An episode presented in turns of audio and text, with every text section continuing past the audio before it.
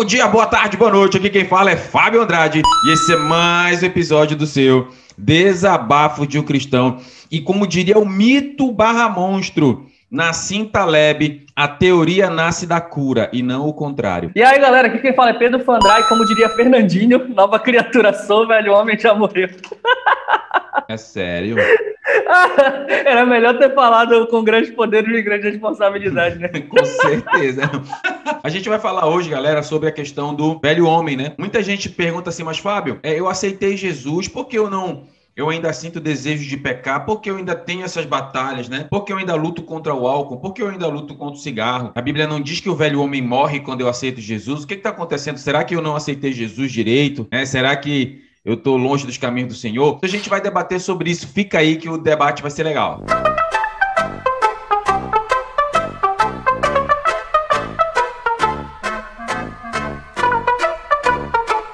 Gente, antes de mais delongas, não se esqueça aí de curtir o podcast, comentar. A gente está aqui no Spotify e em outras plataformas de podcast. Recomende para os seus amigos, ajude este trabalho a, a crescer. E nós estamos aí unicamente lá no Instagram, DDUC Oficial. Então não se esquece, curte lá, comenta, dá o seu feedback. A gente está aqui para trocar ideia. A gente quer muito ouvir sua opinião, quer que você fale conosco, né? Então estamos aí. Sem mais delongas, Pedro, você poderia ler aí o texto que está lá, Humanos capítulo 6, para a gente abrir aqui a, o debate. Tá? Muda o teu microfone, meu jovem. O 6 do 11, do, de, de, de quando até quando? Romanos 6, verso 1 a 14. 1 a 14. Ok, vamos ler o texto aqui. Diz o Que diremos então? Continuaremos pecando para que a graça aumente? De maneira nenhuma. Nós, os que morremos para o pecado, como podemos continuar vivendo nele? Ou vocês não sabem que todos nós que fomos batizados em Cristo Jesus fomos batizados também em sua morte. Portanto, fomos sepultados com ele na morte por meio do batismo, a fim de que, assim como Cristo foi ressuscitado dos mortos mediante a glória do Pai, também nós vivamos uma vida nova. Se dessa forma fomos unidos a ele na semelhança da sua morte, certamente o seremos também na semelhança da sua ressurreição. Pois sabemos que o nosso velho homem foi crucificado com ele, para que o corpo do pecado seja destruído e não mais sejamos escravos do pecado. Pois quem morreu foi justificado do pecado. Ora, se morremos com Cristo, cremos que também com ele viveremos. Pois sabemos, tendo sido ressuscitado dos mortos, Cristo não pode morrer outra vez. A morte não tem mais domínio sobre, porque morrendo, ele morreu para o pecado uma vez por todas, mas vivendo, vive para Deus. Da mesma forma, considerem-se mortos para o pecado, mas vivos para Deus em Cristo Jesus. Portanto, não permitam que o pecado continue dominando os desejos dos seus corpos mortais, fazendo que vocês obedeçam aos seus desejos. Não ofereçam os membros dos seus corpos ao pecado como instrumentos de, justi de, de injustiça, perdão. Antes, ofereçam-se a Deus como quem voltou da morte para e ofereçam os membros dos seus corpos a ele como instrumentos de justiça, pois o pecado não os dominará porque vocês não estão debaixo da lei. Amém. Como você pode ver, é, na, Romanos é, é, um dos melhores livros. Talvez Romanos é o meu livro preferido, assim. Eu fico na dúvida entre ele e o livro de Jó, né? É, para mim, né? Concordo plenamente. Que Jó, para Jó para mim foi um, um, dos grandes heróis assim. Depois vem Jesus, Jó e o grande Steve Jobs, né? Na, na hierarquia, né? e aí, é, é, Paulo vai falando sobre essa questão de morte e vida, né? Morte e vida com Cristo, né? E a gente, e a gente tocou no início aqui da introdução falando o seguinte, ó, tem muita gente que fala isso, poxa, mas eu continuo tendo essas batalhas e essas batalhas é, que, que enfrentam, né? Não é uma pessoa nova na fé, muitas vezes é uma pessoa que já está muitos anos na igreja, 10, 20, 30 anos na igreja, líderes, que tem essa batalha, essa luta. Aí muitas vezes eu pergunto, será que eu realmente me converti? Será que eu realmente aceitei a Cristo? Então, vamos, vamos começar por parte. O que seria este velho homem? Este velho homem, segundo a Bíblia, seria aquela sua, aquela sua velha prática, né? Então, o velho homem é aquela velha pessoa que fazia aquelas coisas pecaminosas antes de ter o um encontro com Cristo, né? Antes de você Jesus, você agia de um jeito, agia errado, não se importava, enfim, fazia um monte de bobagem, tocava fogo em criancinha, jogava bomba em asilo, né? Enfim, eh, jogava dinamite em hospital. Esse era você antes de Cristo. Então, quando você aceita Jesus, teoricamente, você se torna uma nova pessoa, né? E aí, este velho homem, estas velhas práticas, elas são ou deveriam ser deixadas para lá. Até porque a Bíblia fala lá no verso 4 que Deus ele nos chamou, nos vivificou para que tenhamos uma vida nova ou vivendo em novidade de vida. Talvez a sua versão esteja assim. Então, novidade de vida, vida nova, fomos chamados para isso. Aí eu quero é, trazer alguns paralelos. Primeiro, você vê em vários momentos da Bíblia pessoas que, embora fossem antigas no relacionamento com Deus, ainda tinham defeito. Você vê Abraão mentiu, é, você vê Pedro, Pedro ele era preconceituoso, Pedro teve preconceito com, com os gentios. A gente teve um podcast para falar disso, né? Quando Deus, Deus precisou dar uma dura em Pedro, dando aquela visão do sexto para ele, meio-dia. Né? Então, é, várias pessoas, Sansão, enfim, a gente poderia citar várias. Davi com Betseba, né? Com aquela Betseba lá da novela da Record, né? Que tem... É, é. Aí, mano. Aí, mano. E o, o, o, a novela de Gênesis está fazendo o maior sucesso, viu, Pedro?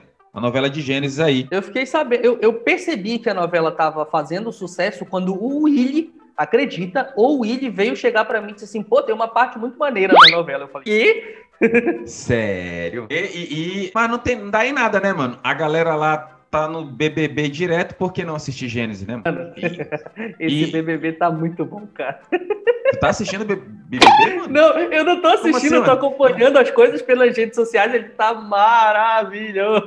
Você, tá, você aí, ouvinte do DDC, você tá vendo que a casa caiu pro Pedro aqui, ele tá assistindo Big Brother todo dia aí. Eu não tenho antena de televisão na minha casa, pra ter uma noção, não tem antena. Mas quem precisa de antena, mano? Você é pay-per-view, vai pela internet mesmo. ah, internet? não, com certeza eu vou gastar o meu dinheiro com o Big Brother, pode deixar, pode deixar que eu vou fazer isso.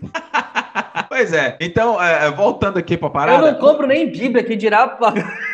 Pay-per-view tá. do Big Brother. Você tá vendo, ouvinte do DDC, como o Pedro é um pagão? Porque a Bíblia, se ela não é física, ela não é de Deus, não serve. Bíblia que não é impressa, livro mesmo. Esse negócio de Bíblia online é, é coisa de Nutelinha. Eu acabei de ler esse texto agora no, no, na, no computador aqui, pelo Google Chrome. Deus não se manifesta numa Bíblia online, meus. Mas voltando para cá, vamos voltar, vamos voltar para o foco, tá? Então você vê na Bíblia, tu tá, ele, se você, você não tá vendo isso, mas ele tá numa gargalhada boa aqui na, na gravação. Então, é, você vê que pessoas tiveram problema com isso. E é interessante interessante. A pergunta é: o velho homem realmente morre? Lá no capítulo 6, verso 6 de Romanos, diz assim: para que o corpo do pecado seja desfeito, tá? O que, que, é esta palavra desfeito que Paulo utiliza? Você pode puxar no grego, estou falando do, do, original grego. Essa palavra desfeito não significa extinto.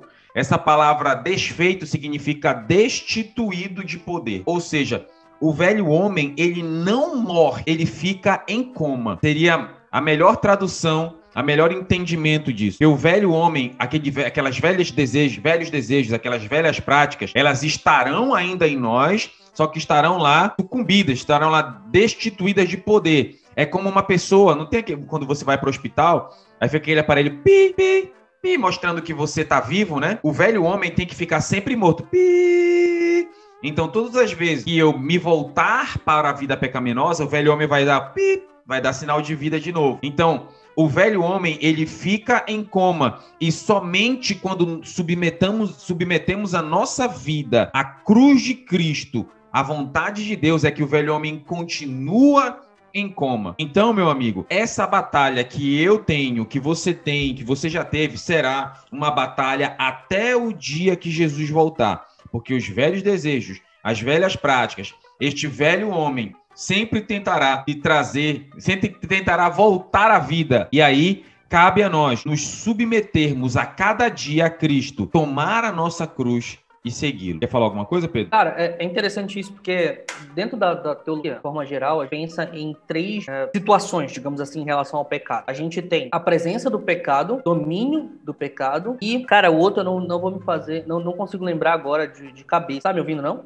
Tô, tô te vendo, tô te vendo. Ah, tá. Tava mexendo no fone. É só um lado é... que não tá funcionando. Então, quando é, a gente pensa em relação ao pecado, etc., a gente está pensando dentro dessas três linhas temporais. Quando nós estávamos é, sem Cristo, distante de Deus, né, e mortos, como Paulo fala em Efésios capítulo 2, é, nós estávamos sob o domínio do pecado. Então, o pecado ele dominava a nossa vida. É, no momento em que Deus ele nos resgata, nos ressuscita, uh, espiritualmente falando, nos traz de volta a Ele, nós não estamos mais sob o domínio do pecado, mas o pecado ainda existe. A presença do pecado ainda existe. Ele ainda está aqui, porque a nossa natureza, ela vem de lá. Então, vez por outra, o velho homem dá o, o, o pizinho aí de, de, de que está vivo, né? E como o pastor Afonso gosta muito de dizer, o pecado, ele, na vida do crente, ele é um acidente de percurso, né? Não é para acontecer o tempo todo. Ele baseia isso no, no, no, que João fala, né? Filhinhos, eu escrevo essas coisas para que vocês não pequem. Mas se acontecer, entendeu?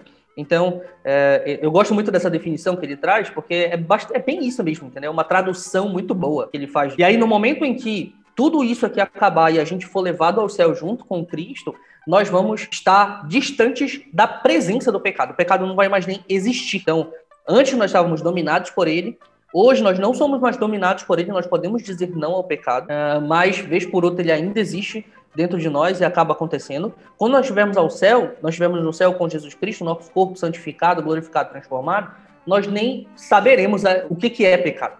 A existência do pecado simplesmente vai simplesmente sumir, não vai, não, não vai existir mais e a gente não vai. Assim, sabe quando tu tá andando na rua e aí passa aquela mina mó gata e aí vai e né, depois que tu percebeu, tu já olhou e já, já a cabeça já maquinou. Esse tipo de coisa não vai acontecer no céu. Por quê? Porque não vai existir esse desejo pecaminoso mais nos nossos corações. É, basicamente, essas são as três divisões. E no momento que, que Paulo está falando que o velho homem já morreu, ele fala do velho homem que estava sob o domínio do pecado. O escravo que era dominado pelo pecado e tinha o pecado como senhor, né? Hoje nós não somos mais escravos do pecado, nós não somos mais escravos uh, da lei, mas escravos de Cristo, né? Então, nós trocamos de senhor, né? A gente saiu uma, de uma servidão para outra. Uma ruim para uma boa, né? Exatamente. Ah, eu quero ler lá em Gálatas, capítulo 17, capítulo 5, né? Capítulo 5, verso 17. O que, que você tem que entender? É, para você absorver melhor o livro de Romanos, se faz necessário que você dê primeiro uma lida em Gálatas. Porque tudo que Paulo aprofunda em Romanos, ele começa a falar no livro de Gálatas, tá? Então, é, normalmente, livros bíblicos você tem que ler em paralelo, né, para entender é, um e os outros. Por exemplo, você vai lendo o livro de 1 e 2 Samuel, tem momentos que você tem que parar de ler Samuel e ler Salmos, para você entender o sentimento que Davi e outros estavam tendo naquele momento. Né? Então, aqui em Gálatas capítulo 5, verso 17, porque a carne luta contra o espírito, o espírito milita contra a carne, e estas opõem-se um ao outro, para que não façais o que quereis mais. Se sois guiados pelo espírito, não estáis debaixo da lei, porque as obras da carne são manifestas quais são adultério, fornicação, impureza, lascívia, idolatria, feitiçaria, inimizade, porfia, emulação, ira, peleja, dissensão, heresia, inveja, homicídio, bebedice, glutonaria e coisas semelhantes a esta, acerca das quais vos declaro, como já antes vos disse, os que cometem tais coisas não herdarão o reino de Deus, mas o fruto do Espírito é Amor, gozo, paz, longanimidade, benignidade, bondade, fé, mansidão, temperança. A gente sabe contra essas coisas, contra o fruto do espírito, contra estas coisas, não há lei. Então você vê, Paulo aborda aqui que a carne milita contra o espírito e o espírito milita contra a carne. Quando Paulo trabalha essa ideia de carne e espírito, a palavra carne não é soma, grego soma, que significa corpo. A palavra carne é sarkis, S-A-R-X né? Então, essa palavra sarx é a natureza pecaminosa. Então, se diz, ah, tem muita gente que diz, ah, essa carne não presta, esse corpo não presta. Não, Paulo não está falando do nosso corpo físico. Paulo está falando da natureza, da natureza pecaminosa.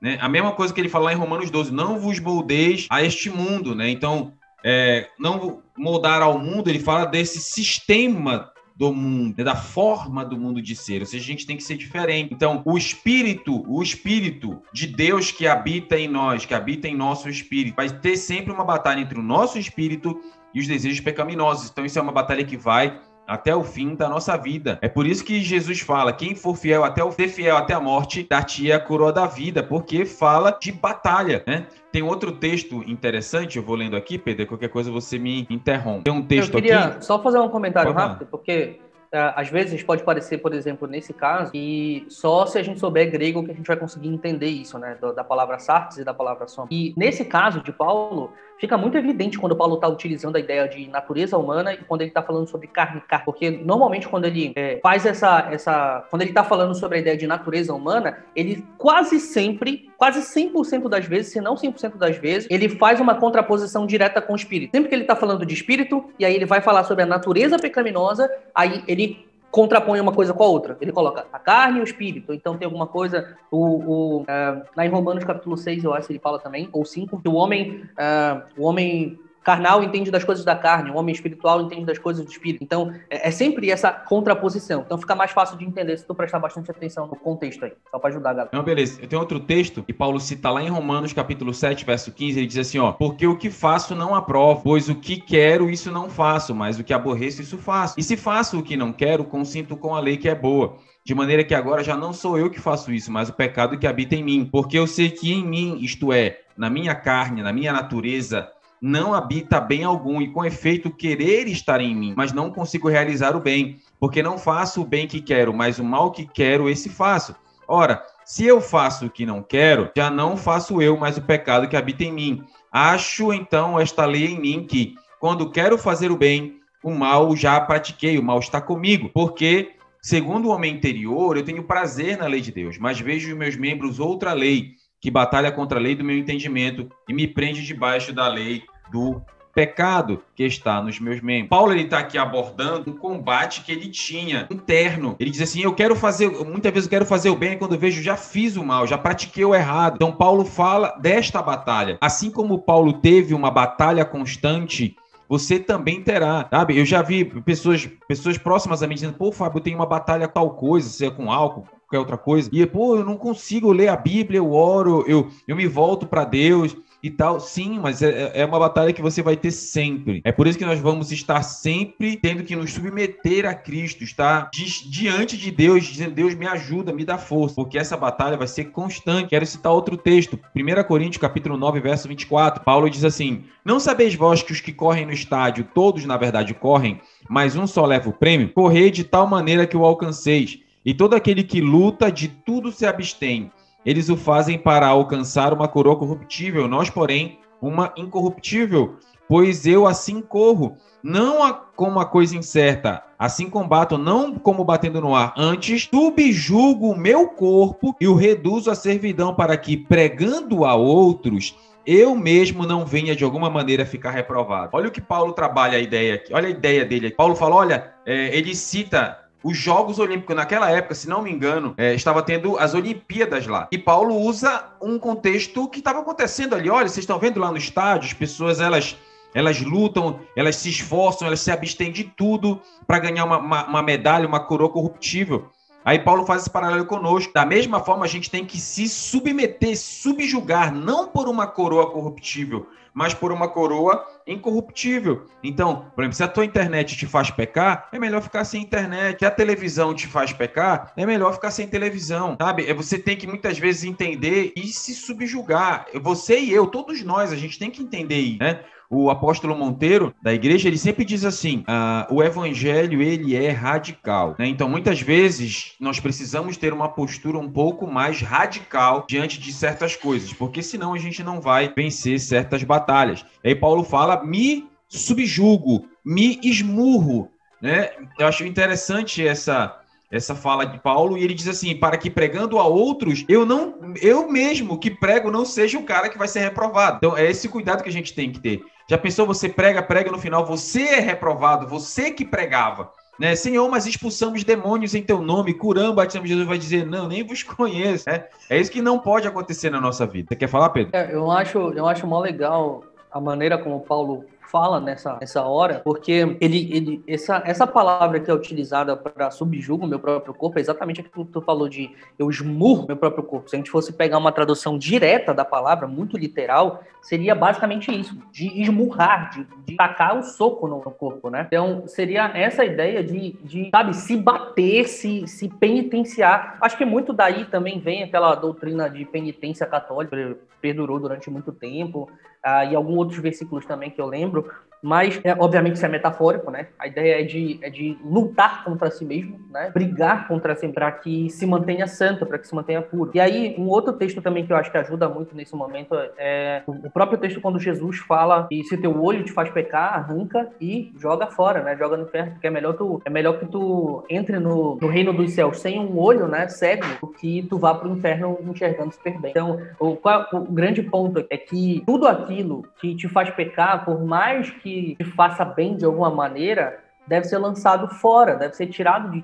Ah, pô, eu gosto pra caraca é, de, sei lá, de usar a internet para fazer alguma coisa, mas aí a internet também é um, um antro de perdição para mim. Então é melhor ficar sem, como tu falou, né? A história do olho. E, e, e aí é legal que, que Jesus ele é bastante como é que eu posso dizer? É, radical mesmo a palavra, né? Ele, ele pega um órgão do, do, corpo que a pessoa vai.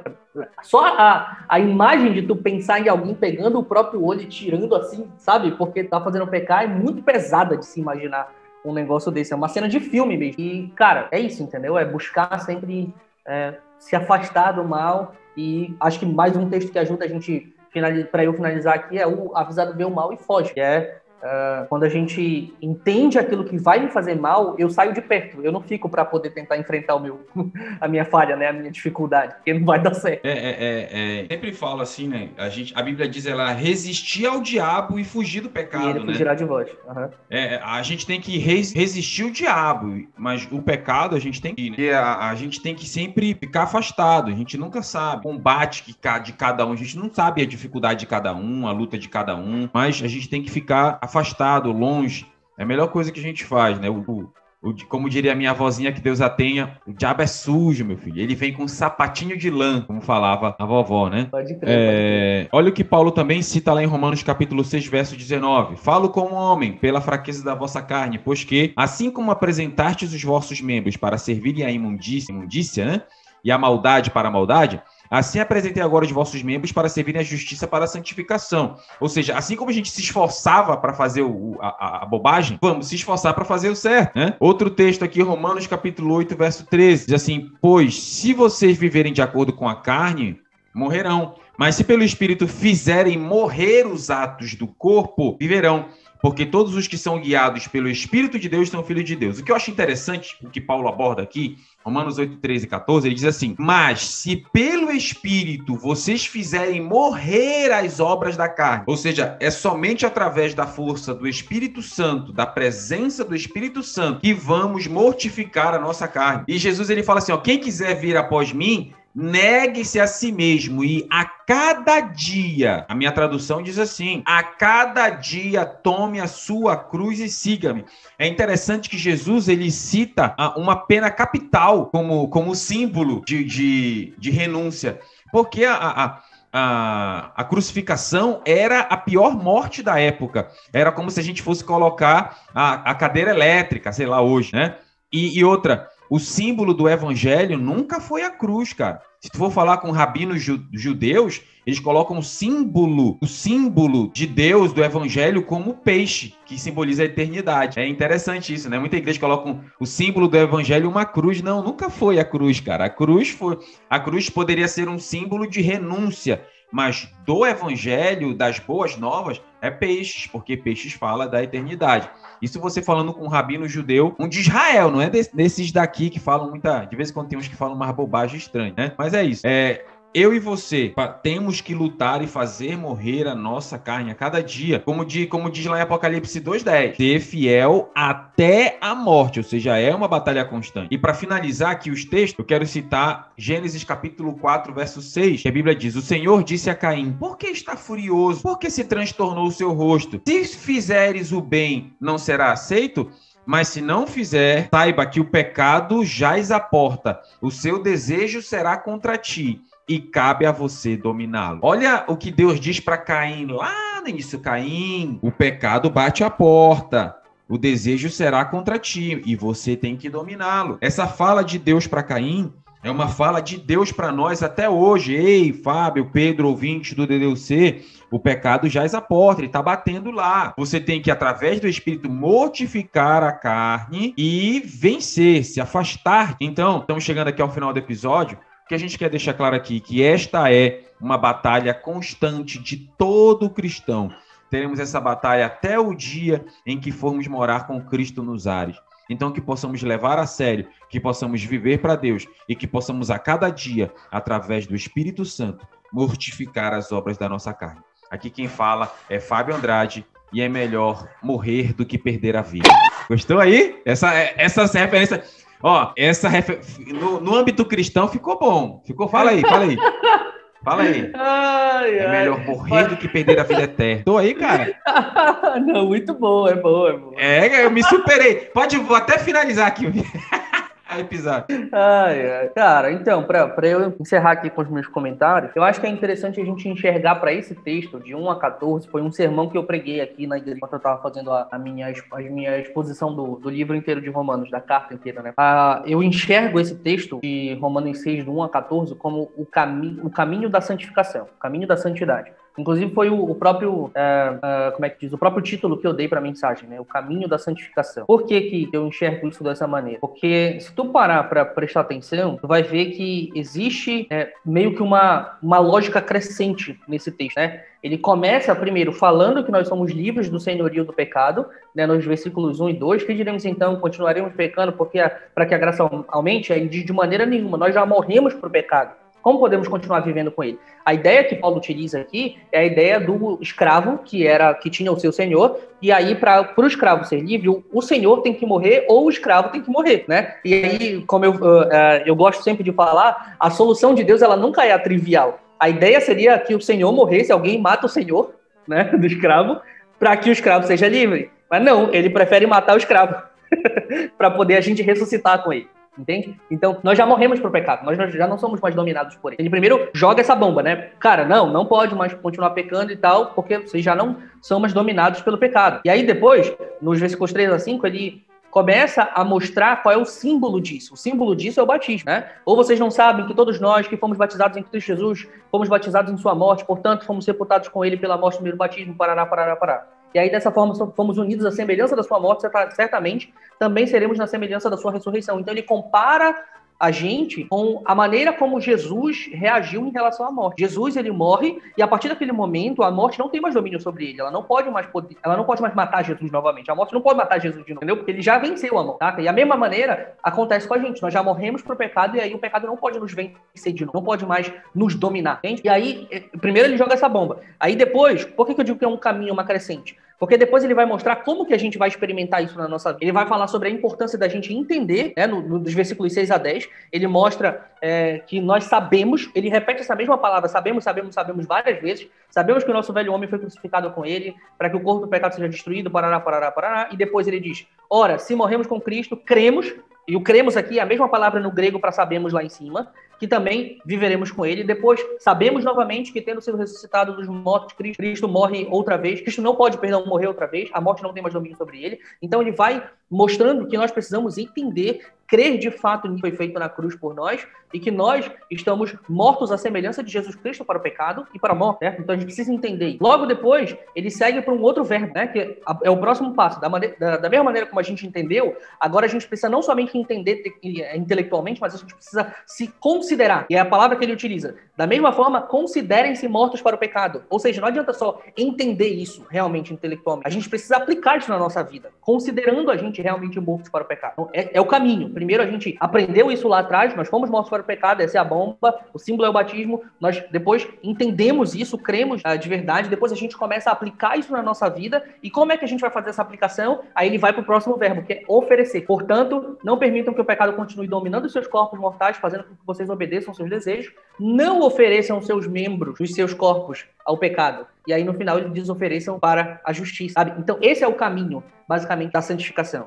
É o, o, caminho que a gente entende o que foi feito por nós, a gente entende uh, todo o, o, sacrifício de Jesus, cremos nisso de verdade, depois a gente começa a se considerar de fato mortos para o pecado, e a partir desse momento a gente começa a oferecer o nosso corpo, que já foi compreendido, já foi entendido, que nós somos livres do pecado uh, pelo sacrifício de Jesus, e a gente começa a oferecer o nosso corpo a Jesus Cristo para o contrário do pecado, que é a justiça. Né? A gente tem que ir basicamente esse caminho. É, eu, eu poderia estender um pouco mais aqui, mas aí ia ficar muito longo. É basicamente foi esse o resumo da mensagem aqui um tempo atrás. Eu acho que é muito interessante ergar esse texto dessa maneira, porque ele traz é, um passo a passo para a gente, né? De como que a gente vai viver a nossa vida se livrando do pecado. É isso aí. Aqui quem fala é Pedro Fandrai. Considerem-se mortos e vivam como mortos. Amém. Então Deus abençoe, gente. Muito obrigado por acompanhar até o fim. Não se esqueça, compartilhe esse episódio com seus colegas, compartilhe o DDUC, comenta com a gente nas redes sociais, nos, nos aplicativos de podcast, lá no nosso DDUC oficial, nosso Instagram. Um abraço, até semana que vem e valeu!